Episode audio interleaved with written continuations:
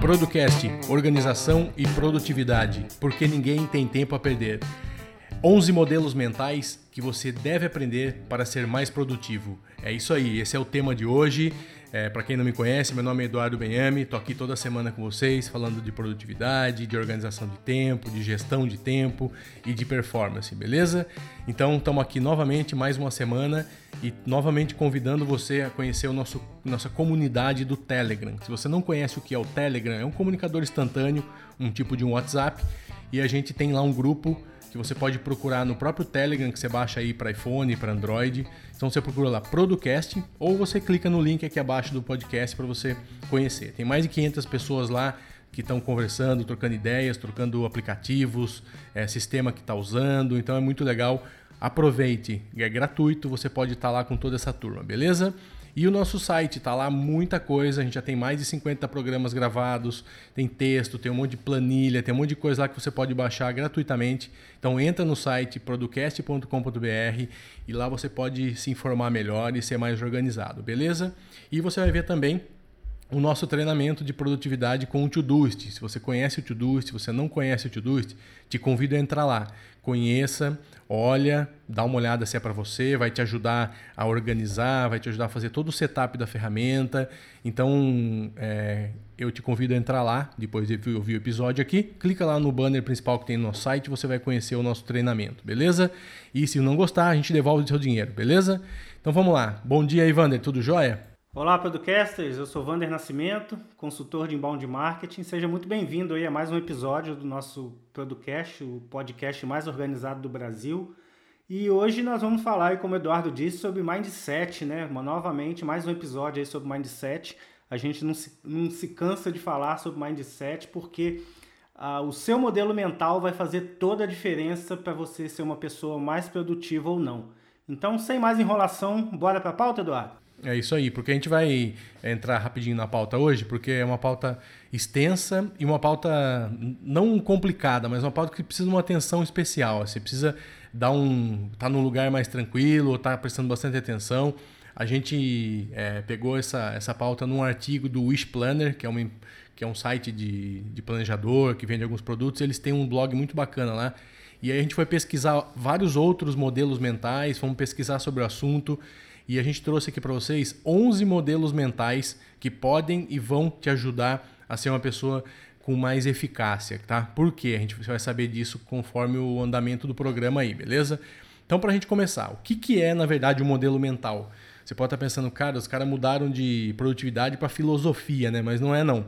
É, é um pouco, mas não é. Então, o que, que seria isso, tá? Nós, todo mundo tem uma, uma realidade única. Então, assim, ninguém é igual. Então, a gente tem a nossa realidade, o nosso modelo mental, que é a forma como que a gente percebe o mundo, a gente pensa, a gente age, a gente se comporta, a gente dá as respostas, a gente fala. Então, tudo isso foi, foi conquistado ao longo da vida e você tem o seu modelo mental.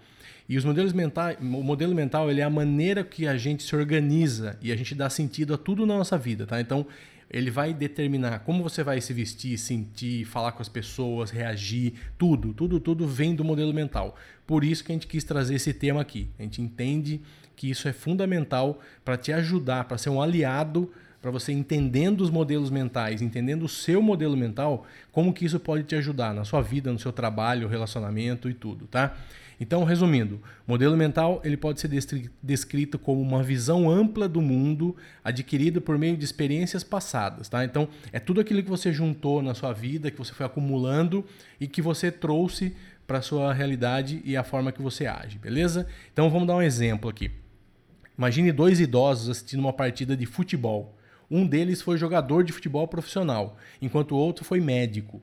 Certamente cada um deles vai ver, sentir e entender e ter comportamento de forma completamente diferente em relação ao mesmo jogo. Uma vez que a relação que cada um tem com aquela situação ela veio de forma diferente, de experiência diferente, de formas de vida diferente, tá? Então é um exemplo muito simplista, muito simples, mas para mostrar algo que a gente vai falar a partir daqui, tá?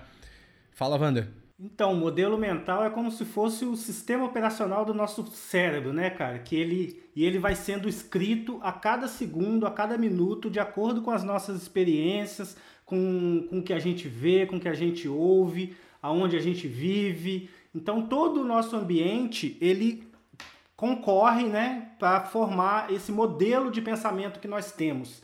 Esse exemplo aí que você acabou de dar, Eduardo, se no meu caso fosse um engenheiro que estivesse vendo o jogo, o cara já estava vendo ali a tangente da bola, que ele podia chutar com mais pressão, ele sabe por que, que a bola fez a curva, muito diferente da visão do jogador de futebol, né, que já esteve em campo e viu aquilo sob uma outra ótica, né, porque ah, o mundo nada mais é do que a forma como nós o enxergamos. Então, se eu acordo estressado, se eu acordo é, barulhado com alguma coisa e eu, eu vou reagir de uma forma. Se eu acordo tranquilo, se eu acordo sereno, se eu quero ter um dia mais produtivo, eu vou reagir às situações do dia de acordo com o meu modelo mental. Então é aquela coisa de você pensar no automático, de reagir no automático. Então a gente tem que tomar muito cuidado com o modelo mental e entender o nosso modelo mental, né? Ver crenças limitantes, entre outras coisas aí que a gente vai falar no decorrer do episódio. É, inclusive, trazendo para uma nossa realidade, no, no grupo do Telegram, na nossa comunidade, há um tempo atrás, o pessoal estava discutindo sobre ferramentas e tal. Então, ah, isso aqui não tem aquilo, isso aqui não me ajuda tal. Então, assim, ferramentas a gente tem diversas, tem centenas, tem milhares de ferramentas.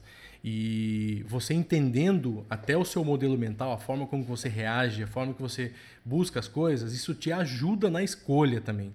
Então, assim, o que é bom para mim pode não ser bom para você, o que falta para mim pode não faltar para você. Então, isso vem do modelo mental, tá? Então, esse é mais uma, um porquê que a gente trouxe aqui, que é fundamental a gente entender. Porque, na verdade, colocar atividade num software e colocar lá as próximas ações, isso é, qualquer um faz. Agora, fazer isso de forma cada vez melhor e ter uma performance melhor, a gente está tentando trazer para vocês aqui várias formas de de, de, várias, várias maneiras né, de você ser melhor no que você está fazendo. Então não adianta você pegar uma ferramenta e estudar, estudá-la ao máximo que você vai chegar num ponto. Mas você não vai, não vai passar daquele ponto. Você precisa de outras coisas e é isso que a gente está batendo aqui já alguns programas aí, tá? Então, no que, que, consiste o modelo mental? Isso é muito legal. O Daniel Goleman, que fez o best-seller Inteligência Emocional, ele diz que os modelos eles são divididos em é, quatro é, áreas, quatro pressupostos básicos, tá? Que é a nossa biologia, a nossa linguagem, a nossa cultura e a nossa experiência pessoal. Eu não vou entrar em detalhes para não ficar muito longo, mas é basicamente assim. É, a nossa biologia. Então, assim, o cara é alto, baixo, magro, gordo, cabeludo, tal. Puta, tudo isso são fatores que influenciam, incluem, excluem as pessoas no mercado de trabalho, na vida, tal. Isso acontece. Então a biologia ela é importante. A linguagem. Então o cara é paulista, o cara é carioca, o cara é gaúcho. Então assim, a gente já rotula as pessoas né, pelo sotaque ou pela maneira que se que, que fala. Isso também é uma coisa que faz parte do ser humano. Cultura, fortíssimo. Então qualquer grupo, família, é, em organização, qualquer lugar, os modelos mentais são coletivos. Então existe aquela coisa da cultura, do japonês, do alemão, do italiano, do judeu. Então esses valores também afetam o relacionamento nosso com o, as outras pessoas. E a experiência pessoal. É, aí é tudo mesmo, né? Nosso raça, nosso sexo, nacionalidade, a condição social que a gente veio, a condição econômica, família, educação. Então tudo isso vai ser é, fruto da nossa experiência aí para determinar o nosso sucesso ou não, né? Ou o nosso fracasso. Então, esses quatro pilares aí são fundamentais e a gente entendendo isso, é importante a gente, quando conversar com alguém, discutir com alguém, falar com alguém, trazer isso para a mesa e saber que isso, do outro lado, tem um cara que é diferente de você e que tem essas coisas importantes aqui, beleza? Mas e aí, Wander, vamos Por que, que isso é importante, Eduardo? Fala então, para mim. É, porque assim, quando você tem um, um, modelo mental que você conhece o seu, você sabe que existem outros modelos, você consegue tomar decisões muito mais inteligentes, muito mais pensadas. Então não fica aquela coisa de você, você, se estourar por qualquer coisa, você começar a reagir e não agir, né? Você, só, você tomou, você reage, tomou, reage. Então sem entender isso. Então, isso é importante por quê? Porque a cada segundo a gente toma decisão. Não tem, a vida é decisão, é fazer alguma coisa. Então, agora, amanhã, depois da manhã, às vezes tem 10 decisões que você toma no dia, 15. Então, existem muitos modelos mentais aí. E a gente quis trazer para vocês 11 modelos mentais, tá? É, a gente vai tentar ser breve aqui. E qualquer coisa a gente volta a falar disso no outro momento, conversa lá no Telegram, mas a gente vai trazer os 11 que a gente selecionou aqui, que tem muito mais a ver com produtividade, inclusive, tá? Para a gente bater um papo. E falando aí também desse, nesse modelo, o fato de nós sabermos que cada um tem o seu modelo individual permite que eu me coloque no lugar do outro também e entenda o porquê que o outro está falando, talvez de forma mais áspera, vai, vai entender os motivos que levam os outros a tomar determinadas decisões. E isso eu vou passar a compreender. Em vez de eu tentar convencer o outro de, de que ele está certo, de que ele está errado, ele, eu, tenho, eu vou entender quais são as motivações que levam a pessoa a ter aquele estilo de vida, a ser procrastinador ou a ser produtivo. Então, entendendo isso, a vida fica muito mais fácil, cara. Você não precisa tentar mudar todo mundo. Basta você entender que as pessoas têm as suas motivações e você vai integrar aquilo com o seu modelo mental para que você possa viver de forma harmoniosa nesse mundo que nós vivemos, né? que é um mundo coletivo. Por mais internet que tenhamos, igual nós estamos aqui, eu e Eduardo separados por alguns milhares de quilômetros, milhares não, né? Algumas centenas de quilômetros de distância, a gente está interagindo aqui. Então eu entendo alguma coisa do que o Eduardo, as atitudes dele, eu entendo por causa da nossa convivência que nós temos até hoje, já são quase três anos. Então a gente entende um ao outro, entende as motivações e não leva tudo a ferro e fogo, né? Não leva tudo para o lado pessoal. Raramente a gente leva as coisas para o lado pessoal, a gente trata tudo no lado profissional. Então isso torna a vida mais fácil e, obviamente, a sua vida sendo mais simples e mais fácil, obviamente você vai ser mais produtivo, né, não, Eduardo? Isso aí. Então vamos lá, primeira regra. Então, regra do 10, 10 e 10. O que, que é isso? Resumindo. Então, é, é, sempre importante quando a gente tomar uma decisão, porque a gente toma decisão a todo momento, como eu falei, refletir curto, médio e longo prazo. Então, por exemplo, a gente raramente a gente pensa no longo prazo. Então, o que, que é o 10, 10, 10? Então, assim, vou tomar uma decisão, vou comprar uma calça agora. Como que você vai sentir daqui 10 minutos? Daqui 10 meses, daqui 10 anos? Então, assim, putz, essa calça eu comprei, daqui 10 minutos você vai se arrepender. Fala, cara, não vou usar para nada isso daqui. E 10 meses, putz, você já passou, você nem lembra mais a calça. E 10 anos também. Então, imagina uma decisão, por exemplo, vou fazer uma faculdade, vou mudar de emprego, vou tomar essa decisão. Então, a gente às vezes não pensa lá no fundo, lá no fim, no, no, no curto, no longo prazo, tá?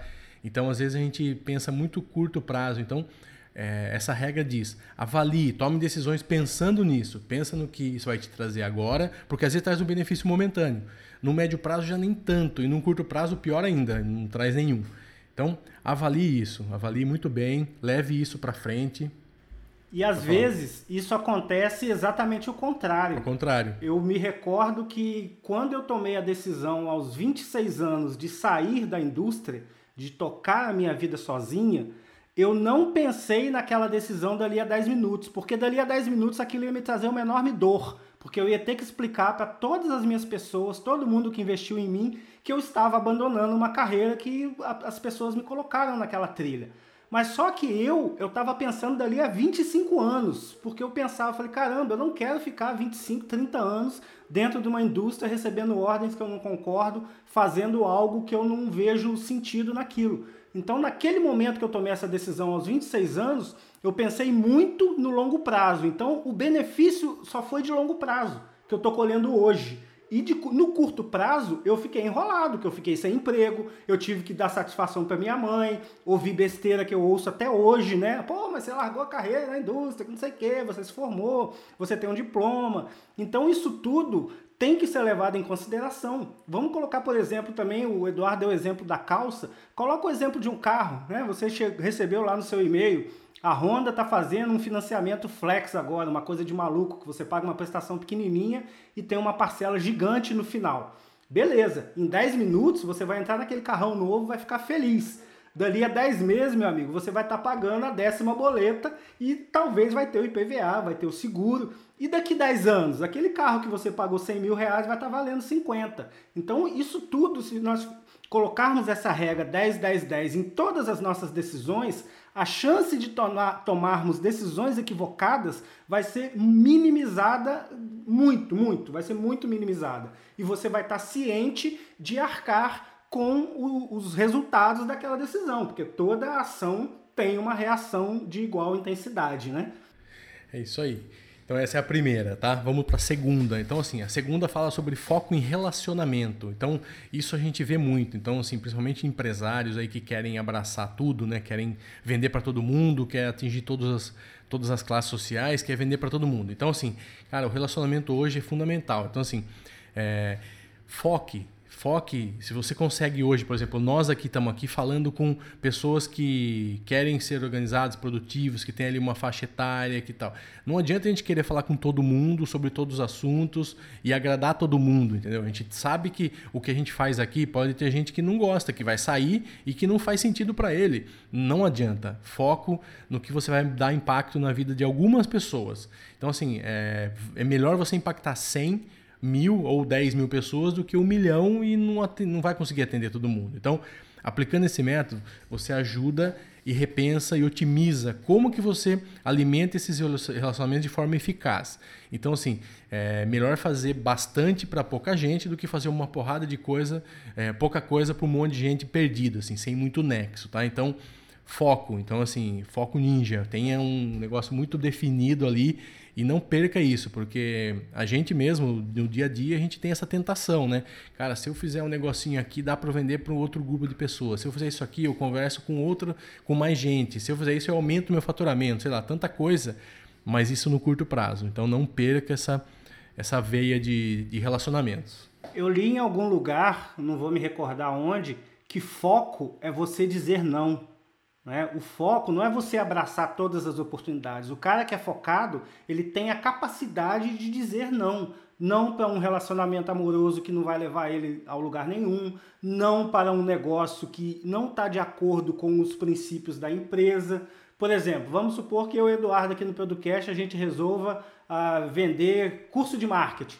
Pô, a gente pode até vender, porque eu trabalho com marketing, o Eduardo trabalha com marketing, a gente tem o conhecimento, a gente sabe do, do, dos trâmites, dos caminhos, mas só que esse não é o foco do Producast. Então a gente teria que ter um outro projeto com foco em marketing, porque o foco do Producast é produtividade. Então se a gente começar a falar de um monte de coisa aqui, daqui a pouco vocês não vão mais ouvir o, o Producast, porque o monte de coisa que a gente falar também vai estar sendo falado em vários outros lugares. Então a gente não vai ser relevante para ninguém. O que o Eduardo acabou de falar é isso. É preferível nós sermos relevantes para mil pessoas do que ser irrelevante para um milhão, passar batido para um milhão, porque são só números, né? O que manda é a relevância e não o número. E vamos lá para a terceira, né? Qual que é a, a lei, terceira modelo? Essa é conhecida, que é a lei de Pareto, né? Que é Eu ser eficaz. É, mas não apenas eficiente. Então, isso aqui, eu lembro que eu trabalhava também no, no mercado corporativo e a gente tinha que fazer orçamento anual. Então, a hora que você ia olhar o orçamento anual, você tinha três, quatro itens que eram 80% do seu orçamento. Então, assim, não adianta ficar olhando na conta do celular que você gastava com a equipe, no hotel que você reservava para fazer um evento tal. Você começava a somar tudo isso no final do ano, dava 1%, 1,5%, meio do orçamento. Então, assim, é isso mais ou menos isso que diz a lei de Pareto. Então, assim, 80% de tudo que a gente faz, vamos por os gastos, tudo que a gente gasta, 80% vem de 20% das fontes que a gente tem. Então, assim, pode ser do seu carro, do seu aluguel, das suas viagens tal. Então, você pode ter certeza. Se você gasta mil reais, 800 reais vem de duas coisas. Vai? Vem de duas fontes lá que você tem. 80% dos nossos lucros também vem de 20% dos clientes. Normalmente funciona assim. E 80% da nossa felicidade vem de 20% das pessoas das nossas vidas que a gente gosta, que a gente convive. Então, é, é, muito fácil cair nessa armadilha, sabe? De, trazendo isso para produtividade. A gente está ocupado, todo ocupado, não consigo fazer nada, não tenho tempo, eu não, eu não tenho resultado e tal. Então, a lei de Pareto é um modelo mental muito útil para a gente ser mais eficaz, ao invés de apenas ficar sendo eficiente, ocupado. Nossa, eu estou lotado de coisa para fazer. Cara, você está lotado de coisa com os 20% que não vão te levar uh, com os 80% que não vão te levar a lugar nenhum, tá? Então foca no que é relevante, o resto não perca tempo, né? E só uma coisa que eu lembrei, você falou dos nãos, né? Para mim a vida é muito mais não do que sim. Então, com certeza, se você começar a notar os nãos que você deveria falar, ou deve falar, ou fala no seu dia a dia, ele precisa ser muito maior que os sims, porque senão você está lascado, né? Exatamente. E essa lei de Pareto também é interessante você aplicar nos seus problemas, cara. Verifica aí. 80% dos seus problemas vem de 20% das suas atitudes. Então é muito fácil você resolver, se você resolve os 20%, que é muito pouco das suas atitudes negativas, 80% dos seus problemas vão estar resolvidos, cara. Você vai ficar só com 20% deles. Isso se aplica a tudo. Quando eu aprendi a lei de Pareto, eu comecei a olhar para todo lado e ela está aplicada em tudo, em tudo. E é um dos motivos pelos quais a gente tem uma internet hoje produtiva e eficiente, né? Porque é o efeito da cauda longa, né? Que foi estudado lá no, no estoque das livrarias. O autor do livro Cauda Longa, Chris Anderson, ele falava que 80% das vendas de uma livraria vem de 20% dos livros.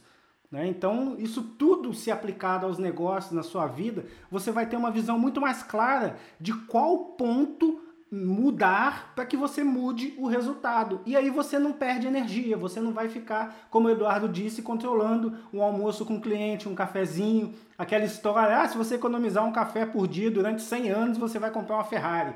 Beleza, você vai chegar com 100 anos com uma Ferrari, mas não tomou nenhum café durante a vida, não conversou com ninguém e não fez nada. Então, essa lei de Pareto, para mim, é, é o modelo mais importante a ser seguido, né? a ser colocado Isso em é prática. Isso. O quarto tem tudo a ver com você, que você falou de sair do emprego e tal. É uma estrutura da minimização do arrependimento. Né? Então, é, no exemplo que a gente trouxe aqui, é o Jeff Bezos da Amazon. Né? Então, ele, tava, ele trabalhava, tinha um emprego estável, mas ele queria montar a Amazon. E ele aplicou, ele aplicou essa técnica que chama modelo de minimização do arrependimento. Então, é mais ou menos isso. Cara, imagine, hoje uma das, hoje uma das maiores empresas do planeta ele, ela foi possível graças à decisão de um cara de sair e realmente tocar seu sonho à frente e fazer uma empresa hoje do tamanho que é. Então, a estrutura dessa minimização do arrependimento, ela é aplicável para qualquer um fazer grandes saltos, tanto na vida pessoal quanto profissional. Tá? Pode ser deixar o emprego, começar uma empresa nova como ele, ou tomar uma decisão importante, mudar de, de relacionamento, de país, é, de qualquer coisa que você pode fazer. Então minimize. Então, assim, não se arrependa. Tem gente que se arrepende muito de coisas pequenas, lógico, ou coisas grandes, mas assim, independente do tamanho, cara, não se arrependa. Toma a decisão, foca naquilo e vai trabalhar, vai fazer o negócio acontecer, né? Porque vai ter muitas coisas boas que vão estar vindo juntos. Um junto. exemplo prático, né, de relacionamentos, né? Ah, casar ou não casar? Se projeta com 80 anos, cara. Com 80 anos você vai estar sozinho, né, velhinho, num asilo que você provavelmente tem dinheiro para você mesmo pagar. Os seus pais não vão estar mais vivos para cuidar de você, você não vai ter filhos, você não vai ter esposa e você vai estar lá sozinho com 80 anos. É isso que você quer? Beleza, não case. Agora, se com 80 anos você quer ter uma casa grande, rodeada de filhos, de netos, churrasco no final de semana, aniversário do vô, aniversário da avó, então você vai ter que ter um relacionamento, cara. É, é simples assim. Ninguém tá falando que é certo ou errado, nós estamos trazendo uma questão aí de cada um escolhas, pensa o que né? quer. De escolhas, é, escolhas. se pensar no futuro, né? Basicamente é se transportar para o futuro, Isso. se teletransportar para o futuro e se é. ver naquela situação velhinho lá, com 80 e, anos. Isso serve para o trabalho também, que, que, nem o Vander falou. O Vander ia estar tá com 70 anos aposentando, fazendo aquilo que ele estava fazendo, que ele tinha muitas coisas que ele não gostava, então ele resolveu dar um basta e mudar. Então é isso, não serve para relacionamento, serve para tudo, tá? Tudo que você vai tomar decisão. Aí a Eisenhower, matriz de Eisenhower, que é a, a, diz sobre alocação de tempo. Então, assim, o que é importante raramente é urgente. O que é urgente raramente é importante. Essa é a frase básica da, da, dessa matriz. A gente fala muito aqui sobre isso. A gente já falou sobre episódios anteriores sobre urgente, importante. Então, aonde que ele caiu no, no, no urgente, por que, que ele, não, ele se tornou urgente. Então, ela fala um pouco disso, né? que a gente precisa ter um, um, um foco no que é realmente importante e as urgências não podem te ocupar muito tempo ou não deveriam ocupar muito tempo, tá? Então é isso. Sempre é, o que vai te levar lá para frente são as coisas realmente importantes, tá? As urgentes vão só te, te atrapalhar aí, né? A urgência sempre surge, cara, sempre surge, mas se a urgência for 80% das suas tarefas, algo está errado. Você está deixando alguma coisa para trás para aquilo virar uma, uma emergência. Né? Então, se você se organizar e colocar as tarefas importantes na frente, porque as tarefas importantes é as que vão te levar para um próximo nível, porque você mesmo decidiu que elas são importantes. Então, se você parar, se você não realizar tarefas importantes e ficar só apagando incêndio, você não vai levar, você não vai a lugar nenhum. É o que a gente conversa muito aqui no podcast. Às vezes tem uma vírgula para mudar no site, mas pô, a gente tem o planejamento de um encontro presencial para fazer. O que, que é mais importante? O mais importante seria mudar, fazer esse planejamento de um encontro presencial. Porém, o site saiu do ar, cara. Isso é urgente. Então eu tenho que parar, depois que eu consertar o site, eu tenho que parar e pensar por que, que o site saiu do ar. O que, que eu posso fazer para que essa urgência não volte a acontecer? E com isso você vai eliminando as urgências da sua vida de forma consistente e não simplesmente escondendo debaixo do tapete, que é o que todo mundo faz. Ou também ficar trabalhando só em cima de urgências. Porque trabalhando em cima de urgência você vai apagar incêndio, não vai te levar a lugar nenhum. Você não vai criar uma contenção para que aquilo não aconteça mais. Até porque você não vai ter tempo, né? Que nós temos 24 horas, não tem mais tempo do que isso. É isso aí. A próxima eu adoro, é a lei de Parkinson, que é de economia de tempo. Então, isso aqui é um exemplo. É, se nós temos três horas para completar uma tarefa, então assim, seu chefe chegou lá e falou, cara, faz esse relatório. E você sabe que você faz em meia hora, uma hora, e ele te dá três horas, ou você tem no, na sua agenda três horas livres para fazer aquilo ali. Cara, nós vamos encontrar uma maneira de preencher as duas horas que faltam sem fazer aquilo. Então, é, normalmente é isso que acontece. E aí, a hora que começa a chegar no limite ali, falta 25 minutos, meia hora para fazer, você sai correndo naquela pressão e faz o que tem que ser feito.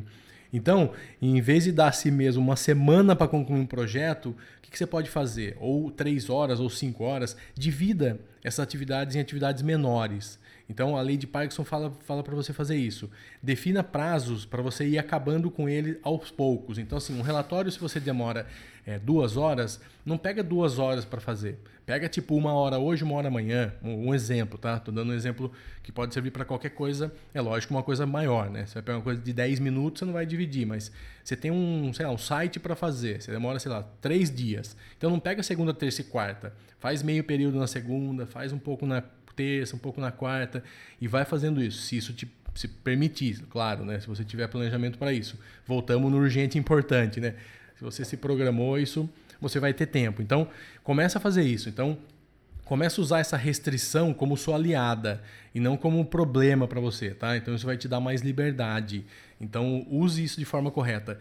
É, a lei diz que se você realmente deixar um tempo muito justo para fazer uma atividade, vai acontecer isso. Você vai dar uma procrastinada ali no momento e a hora que você vê vai acabar virando urgente. Uma coisa que era planejada vai sobrar ali, putz, tem uma hora para fazer isso, não vai dar tempo. Então você acaba fazendo, mas daquele jeito que a gente conhece, né? Então é eu isso sou, que diz. Eu sou mestre em fazer isso, cara. Eu sou, a gente tá é, falando natureza. aqui, mas eu não sou, quer dizer, a gente a gente já falou sobre isso aqui, né? O que a gente fala é o que a gente quer fazer, não é o que necessariamente nós fazemos. 100%. Muitas das coisas nós fazemos, mas a gente tem esse programa exatamente primeiro para nos reeducar. Então, eu sou esse exemplo que o Eduardo falou. A minha empresa demora três dias para fazer um site simples institucional para uma empresa. Eu peço 30 dias para o cliente. E quando que esse site começa a ser produzido? Três dias antes do prazo. Sempre foi assim. Então eu tenho que mudar isso. Ainda não consegui mas a gente tem que mudar isso aqui dentro. Por quê? Porque a gente fica beirando a urgência, né? Parece que. Parece não, nós gostamos de adrenalina, né? Então, quanto mais vai beirando a urgência, mais adrenalina e mais você fica abafado. E, e o que, que acontece de, fazendo isso? O, o, trabalho ele acaba não tendo a qualidade que ele teria se, se eu tivesse feito nos três dias iniciais, dali 15 dias eu revisasse aquilo tudo de novo, encontrando algum erro, fazendo alguma melhoria, para dali aos mais 15 dias entregar para o cliente. Então, essa lei de Parkinson e da economia de tempo é uma lei que eu estou tendo uma certa dificuldade em aplicar aqui na empresa, mas eu estou trabalhando para isso. Uma hora eu chego lá, uma hora eu vou, eu vou fazer toda essa divisão, conforme o Eduardo falou, para que eu saia da urgência, né? para que eu não tenha mais coisas urgentes, ou ter o mínimo possível. É, até porque é uma urgência que a gente cria, né? Exato. A urgência que, que o ambiente cria, ótimo, mas a, gente, a urgência que nós criamos, aí sim, ela se torna um problema. Mas isso é do, do ser humano, é muito difícil a gente conseguir. Ah, eu tenho um texto para entregar na sexta-feira, hoje é terça, pô, tem tanta outra, tantas outras coisas para eu fazer até sexta, e naturalmente a sua cabeça age assim. Por isso que a gente está falando aqui. É, nós estamos trazendo modelos mentais, coisas que são comprovadas, estudos, pra, tem muita coisa científica. Então, isso funciona, não, não é uma opinião nossa. Inclusive, a gente está dando uma opinião contrária de coisas que a gente acaba fazendo e que a gente sabe que não está correto e que a gente está tentando mudar, beleza? Então, vamos para o sétimo: círculo da, de competência. Então, o que, que é isso? Isso é uma coisa que a gente já falou também nas mentorias aqui, semana retrasada, com o pessoal que, é, que tem mentoria com a gente aqui no Producast.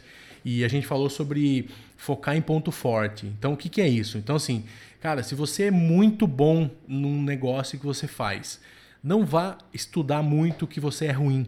Foca naquilo que você é bom para você ficar excelente naquilo. Então, é, tem uma frase do fundador da IBM, do Tom Watson, que ele fala: Eu não sou nenhum gênio. Eu sou inteligente em alguns pontos, mas eu trabalho em torno desses pontos. Então é isso. Então, Cara, eu sou muito bom em fazer, sei lá, uma planilha aqui de avaliação do, do, do orçamento do ano, eu sou fera, ninguém é melhor que eu. Cara, fique melhor ainda nisso. Não vai tentar fazer outra coisa que você não é bom. É lógico que você vai, vai ter que saber outras coisas, mas assim, nós estamos falando de competência, de foco, de, de performance, de melhorar. Então, essa, esse modelo mental diz isso, para você ter um círculo de competência, para você focar nisso, né? Então mantém isso como uma vantagem competitiva que você vai ter cada vez mais. Jogador de futebol. Então, sim, tem muito jogador de futebol que é bom de cabeceio e fazer gol de cabeça. Cara, você pode ver, esse cara treina chute ao gol, esse cara treina um monte de coisa, mas o cara é ferrado em cabecear e fazer gol. Não adianta. Então, assim, o time vai jogar em função de uma habilidade que ele tem. Então, isso é importante, tá? Então, é, tenha isso em mente aí, como o sétimo modelo mental. Esse, esse aí do círculo de competência, nós, desde a escola, somos educados a ficar na média. Né? Você tem que tirar a média, a média é 6, a média em é 5, né? a média, média é 7. Aí você é bom em matemática, mas é ruim em biologia, você estuda mais biologia do que matemática. Isso tá, não é que está completamente errado, mas se você é bom em matemática e ruim em biologia, cara, você tem que estudar mais matemática ainda para você ser um matemático foda né? E não estudar biologia, ciências, história, geografia para ser um cara mediano em tudo, porque você, como nós dissemos lá no outro modelo, você não vai agradar todo mundo, você vai agradar um pequeno nicho. Então, por que não agradar o nicho dos matemáticos e deixar o nicho dos biólogos para quem é bom de biologia? É, então, é, é, essa, essa, é, essa bagagem que a gente traz da escola, ela nos acompanha até hoje. Então, está na hora de quebrar isso. Eu, por exemplo, eu sou péssimo em, em, em ser o cara farm, né? O cara ali que administra os clientes, que tem o relacionamento, mas eu sou muito bom em ser um caçador, né? Em descobrir novos nichos, em abrir novos mercados, em conquistar novos clientes. Então, o que, que eu faço aqui na empresa? Eu sou o responsável pela captação dos novos clientes e eu tenho uma pessoa aqui responsável pelos relacionamentos, pelo andamento dos projetos, que é uma parte que eu não quero me envolver, porque não me dá prazer essa parte de de manutenção, né? É tipo, porra, eu gosto de, de conquistar. Depois que eu conquistei, eu deixo algum rei ali tomando conta daquele território e vou conquistar outros, né? Como, como no jogo do War. Então, é, é, esse, esse comportamento, pelo menos dentro da empresa, ele tem funcionado bem. E nos relacionamentos, a gente tem que ser minimamente bom em algumas coisas, mas tem que ser excelente nas outras. Não adianta você. Você não vai ser um marido mediano, cara. Ou você é um bom marido ou um péssimo marido. Não tem ali um cara mais ou menos. Ah, o fulano é um. Você já ouviu alguém falar? Ah, o fulano é um pai mais ou menos. Fulano é um marido mais ou menos. Ou o cara é um bom pai ou é um mau pai. Não tem meio termo. Então, a gente tem que. É interessante que nós nos esforcemos para aguçar ainda mais as qualidades que nós temos. E o que a gente é pouco, é bom, se não for importante, deixa para lá, né? É isso aí. E o oitavo é o, para mim, é um dos mais difíceis, que chama inversão. O que, que é isso? É a gente ver um problema de maneira inversa. Então, todo problema tem um lado positivo. Então, é basicamente isso. Quando você tem um obstáculo, quando você tem uma dificuldade, quando você tem um problema, a gente faz o quê? Reclama. E a gente reclama, reclama, tenta enfrentar, tenta brigar, tenta. Cara, o que, que esse, esse, esse modelo mental diz? Inverta a situação. Então, assim, calma, para, inverta. Então, procure ver esse obstáculo de outra forma, como uma oportunidade, não como uma dificuldade. Então, não é fácil, como eu disse, para mim é um dos mais difíceis. Então, você está aqui parado agora, seu carro quebrou. Você não vai ficar feliz que seu carro quebrou Agora, como tirar alguma coisa disso de, de ensinamento, de lição e de. Cara, é muito difícil, mas é muito poderoso. Então, também, tá? Então vamos, vamos tentar trabalhar isso também aí que vai, vai ajudar para tudo, inclusive. No trabalho o dia inteiro a gente, a gente vê obstáculos, desafios que a gente tem que resolver para onde ir, o que fazer. E a gente vive para resolver problema, né? Eu sempre costumo falar para as pessoas que trabalham comigo, que trabalham para pares, para pessoas que trabalham juntos, assim, cara, se a gente não precisasse fazer isso, o cara não teria contratado a gente, né? Então a gente não estaria aqui para fazer, ele faria. Então, é, trabalhar, a gente fazer as coisas é resolver problema para você ou para os outros, ou para alguém. Então, você vai ter problema o dia inteiro para resolver. Você vai ter situações. Então, tenta fazer a inversão aí. Exatamente. Nesse campo aí da inversão, o exercício que eu tenho feito é mudar a pergunta, né? Porque normalmente quando acontece algo que a gente não está de acordo, alguma coisa que é ruim, né, a nosso ver, a gente pergunta, né, pô, por que isso está acontecendo? Né? Por exemplo, ah, você recebeu um diagnóstico de uma doença, você bem catastrófico aqui, recebeu um diagnóstico de uma doença. Aí você vai ficar revoltado com Deus, pô, por que? Logo eu. E é só mudar a pergunta. Em vez de perguntar o porquê, é perguntar para quê. Né? Para que, que eu estou passando isso? Qual o motivo de eu estar passando por essa enfermidade? O que, que eu posso tirar de proveito disso? Muitas das vezes, uma enfermidade numa família, ela une a família novamente, ela coloca ali qualidade das pessoas que você nem conhecia que vão ser afloradas com aquela enfermidade. O seu carro que quebrou no meio do caminho, de repente ele está te livrando de um acidente lá na frente né? Vai saber. Então, essa questão de, de, em vez de desafiar, em vez de ficar revoltado com as situações adversas que a vida nos apresenta, é só fazer a perguntinha: o que, que eu vou ganhar com isso? O que, que eu vou aprender com essa situação? Exemplo prático: eu tinha uma empresa que em 2008, por falta de, de administração de fluxo de caixa, eu tive que fechar a empresa. O que, que eu aprendi com isso? Em vez de sentar e ficar reclamando, eu fui e comecei a estudar. Onde que eu errei? O que, que eu fiz de errado? Na próxima empresa, que é a que eu tenho hoje, eu tenho um cuidado extremo com o fluxo de caixa. Eu tenho um cuidado extremo de não sacar todo o dinheiro que entra. Eu tenho um cuidado extremo de saber que o dinheiro que entra da empresa não é o meu salário. Então, isso foi o que eu aprendi quebrando uma empresa, né? Tem, tem alguns gurus aí, empresários, que dizem, né? qualquer empresário, se você ainda não quebrou, você vai quebrar uma vez, né? Porque todo mundo passa por isso. Seja tecnicamente ou seja quebrar mesmo. Eu quebrei mesmo. Então eu aprendi e aprendi e tudo aquilo que eu aprendi hoje eu aplico na minha empresa de forma contrária. Obviamente que eu tenho outros problemas, tenho outros problemas, mas esse problema de fluxo de caixa eu não tenho mais. Exatamente porque eu inverti um problema que eu tive, aprendi com ele e agora eu estou aplicando o aprendizado que eu tive com aquele problema. Então, esse é o grande barato aí da inversão. É isso aí. Indo para o final aí, um episódio um pouco mais longo, mas estamos é, nos últimos três aí. Vamos falar sobre o nono, que é o cisne negro. Esse é muito interessante também, tem a ver com alguns outros aí que a gente já falou. Mas assim, quando acontece algo que a gente não esperava, então a gente age como se aquilo fosse uma impossibilidade. Então o que, que, é isso? Então, por exemplo, ah, isso não poderia ter acontecido porque eu não pensei que isso poderia acontecer. Então, às vezes a gente não pensa no que pode acontecer a gente fica sempre é, previsível, né? A gente espera aquilo que a gente quer que aconteça, na verdade. Então, a gente não pensa nisso. Então, não é que você queira que aconteça, mas existe a possibilidade. É diferente você ser um cara, por exemplo, pessimista, que acha que só vai dar coisa errada. Mas pode dar alguma coisa errada. Então, então é isso que é o cisne negro. Então, não é porque a gente pensa em algo que não poderia acontecer que esse resultado não poderia ter sido previsto. Então, aí a gente age como tivesse encontrado um cisne negro, né? Então, é, dá para prever muita coisa, mesmo a gente não querendo que aconteça, mas previna, preveja. Então, eu trabalhei muito tempo com comunicação empresarial e a gente tinha lá uma área de crise.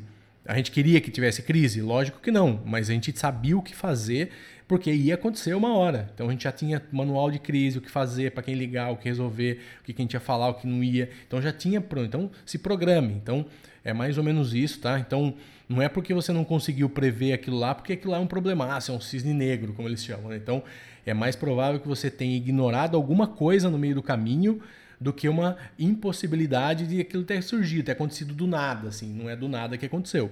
Você só não, não previu aquilo lá da maneira que, que poderia ter previsto, né? Às vezes o nosso próprio orgulho nos coloca nessa armadilha aí. Às vezes o, às vezes o problema tá nítido, tá claro, mas por orgulho, por ah não, essa minha ideia é muito foda, ela vai dar certo, aí o próprio orgulho te cega. Aí quando ele te cega, ele deixa, você deixa de enxergar pequenos detalhes que podem colocar o seu plano a perder. Né? E novamente a gente volta lá na inversão. Né? Se esse resultado é imprevisível, o resultado normalmente não nos pertence. O que nos pertence é o que está antes do sinal da equação. Eu costumo fazer uma analogia como matemática. Você não muda o resultado de uma equação, você muda os termos antes do, do resultado. 2 mais 2 é igual a 4. Você não pode lá forçosamente transformar aquele 4 em 8. Você pode colocar 6 mais 2 igual a 8. Né? Então, mudando antes do resultado, o resultado que não te pertence, porque ele depende de fatores que estão alheios à sua, à sua competência, que você não tem como mensurar. Por exemplo, você lança uma campanha que você tem certeza que vai dar certo, o público está certo e a reação do público não é aquilo que você esperava. Né? Por quê? Porque o resultado não é seu. Alguma coisa você falhou para que você não chegasse naquele resultado. Então, em vez de ficar focando no resultado que deu errado, você tem que focar nas ações que geraram aquele resultado. Aí sim você tem influência sobre aquela área e aí sim você pode mudar para que da próxima vez o resultado seja mais próximo possível do esperado. Mas lembrando, o resultado não nos pertence. É isso aí. Então vamos para os dois últimos. São duas navalhas aí. A primeira, a navalha de Hanlon então, essa aqui é muito conhecida até do. Tem algum desenho animado lá, o, o Butley, que eu não lembro o nome do desenho, que quando algo dá errado, culpamos alguma grande conspiração universal contra a nossa vida. Porque o universo gosta de fazer gracinha com a gente. Então, assim, é ó vida, ó céus, né? Tudo acontece comigo, é só comigo e tal. Então, é, não existe uma conspiração. Você não está sozinho, tem muita gente que também pensa isso mas isso é natural do ser humano, então essa navalha, né? então quando algo acontece, a gente cria uma explicação para tudo, tudo tem uma explicação. Normalmente uma que envolve alguma conspiração que é alguém querendo te quebrar, te fazer uma coisa ruim, uma coisa maliciosa, né? E muitas vezes, ou quase todas as vezes, não é verdade. É, não estamos falando que não existe, existe, mas estamos falando logicamente de maneira geral, não existe. Normalmente é uma coisa que aconteceu e encare, né? Então a definição diz: não atribua malícia que pode ser explicado pela negligência. Então, é uma ferramenta que a gente pode usar muito em decisões rápidas. Então, fazer menos drama, pensar mais racional, então não ficar enrolando muito, perdendo tempo com isso, tá? Então, é, é a lei de Murphy, né? Tem muita coisa aí que vai dar errado na sua vida e vamos bola, bola para frente, né?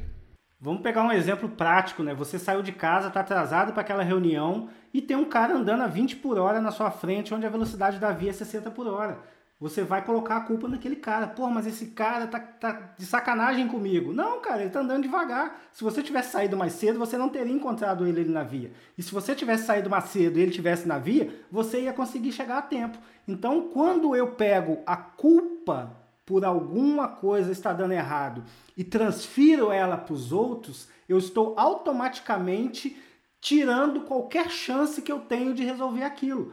Porque se a culpa não é minha, eu não vou fazer nada para resolver. A partir do momento que eu paro, olho para dentro, aplico lá a minha navalha e vejo, olha, é, aplico a inversão e vejo, olha, eu realmente eu poderia ter saído de casa mais cedo, eu não teria passado por esse problema. No dia, na próxima reunião, você vai sair de casa mais cedo, você vai acordar mais cedo, você não vai ficar assistindo série até duas horas da manhã. Então, é todo um contexto que você consegue modificar é que está a diferença. A diferença sempre está naquilo que a gente consegue modificar e não no resultado. O resultado é resultado, o próprio nome já diz. E a última navalha de Ockham. Essa, essa, esse modelo diz que é, a solução sempre a mais correta é a mais simples. Então, assim, é, a gente sempre quando pensa num problema, nossa, a gente imagina uma forma de resolver, eu vou por lá, vou fazer isso. E às vezes a mais simples, e normalmente a mais simples é a mais correta. Né? Então, a gente deve parar de perder tempo buscando soluções muito complexas para qualquer problema. Às vezes o problema é muito simples e você fica, senta, reunião, vão todo mundo conversar, vamos ver aqui para onde vai, cada um fala, você perde ali uma manhã inteira para você às vezes tomar uma decisão rápida, uma coisa simples. Então, foque no que funciona naquele momento. Então, é extremamente útil quando a gente precisa tomar decisão rápida também, assim como na vala de Hellon, é, decidir o que é verdade, o que tem que ser feito, sem ter muita coisa para provar, para simplificar, nada. Cara, vamos embora, faz isso daí e é melhor decidir depois se aquilo lá não era o que você deveria ter feito do que ficar pensando muito. Então, faça seja rápido, não perca tempo. E então assim, lógico que isso não é infalível, né? E não é nem recomendado para coisas que você precisa realmente parar, avaliar, sei lá, tentando um concorrente novo no mercado que vai, pode quebrar a sua empresa. Pô, você não vai tomar uma decisão em dois minutos. Mas assim, tem muitas coisas na nossa vida que são muito simples e a gente complica, mentalmente a gente complica e demora lá 200 anos. Então assim, decidir eliminar, por exemplo, 50 aplicativos que você usa aí no dia a dia e substituir por algum outro, por um, ou por uma agenda, ou por alguma coisa, cara, isso aí não precisa também perder muito tempo para você ficar pensando nisso. Então, é o tipo de coisa que a gente trabalha e vê aqui. Ah, mas eu uso isso há 20 anos e não sei o que, uso outro. Tá, tá funcionando, tá? Você tentou fazer uma coisa diferente? Não, às vezes é isso que está sendo o seu problema. Então, você está lá achando, se valorizando às vezes, ou se uma muleta ali, não, é assim, tá bom, tá bom, tal. Então, é mais ou menos isso que que, que diz aí a, a última navalha de Ocan, fechando 11 modelos mentais, hein, Wander? É, deu tempo, hein? 45 um minutos. Mas é, deu tempo. Foi longo, mas eu acho que foi bom. A ideia do episódio era trazer essas reflexões. É, espero que vocês tenham gostado do, do, episódio. Não sei se todo mundo conhecia o modelo mental, se tinha se aprofundado. Tem muita literatura para se alguém quiser falar mais, vamos lá no Telegram discutir, vamos ver qual que você faz, qual que você não faz, qual que é mais difícil e vamos usar isso a nosso favor. Vamos tentar colocar isso a nosso favor. Vamos pegar uma colinha disso, escreve eles aí no do lado do seu computador, na sua carteira, sei lá, espalha onde você costuma frequentar e ficar e vamos Vamos, isso pode te ajudar muito e vai te ajudar muito, beleza? Eu fico por aqui, boa semana, um grande abraço aí, até a próxima semana. Forte abraço aí, até a próxima semana aí, tchau, tchau.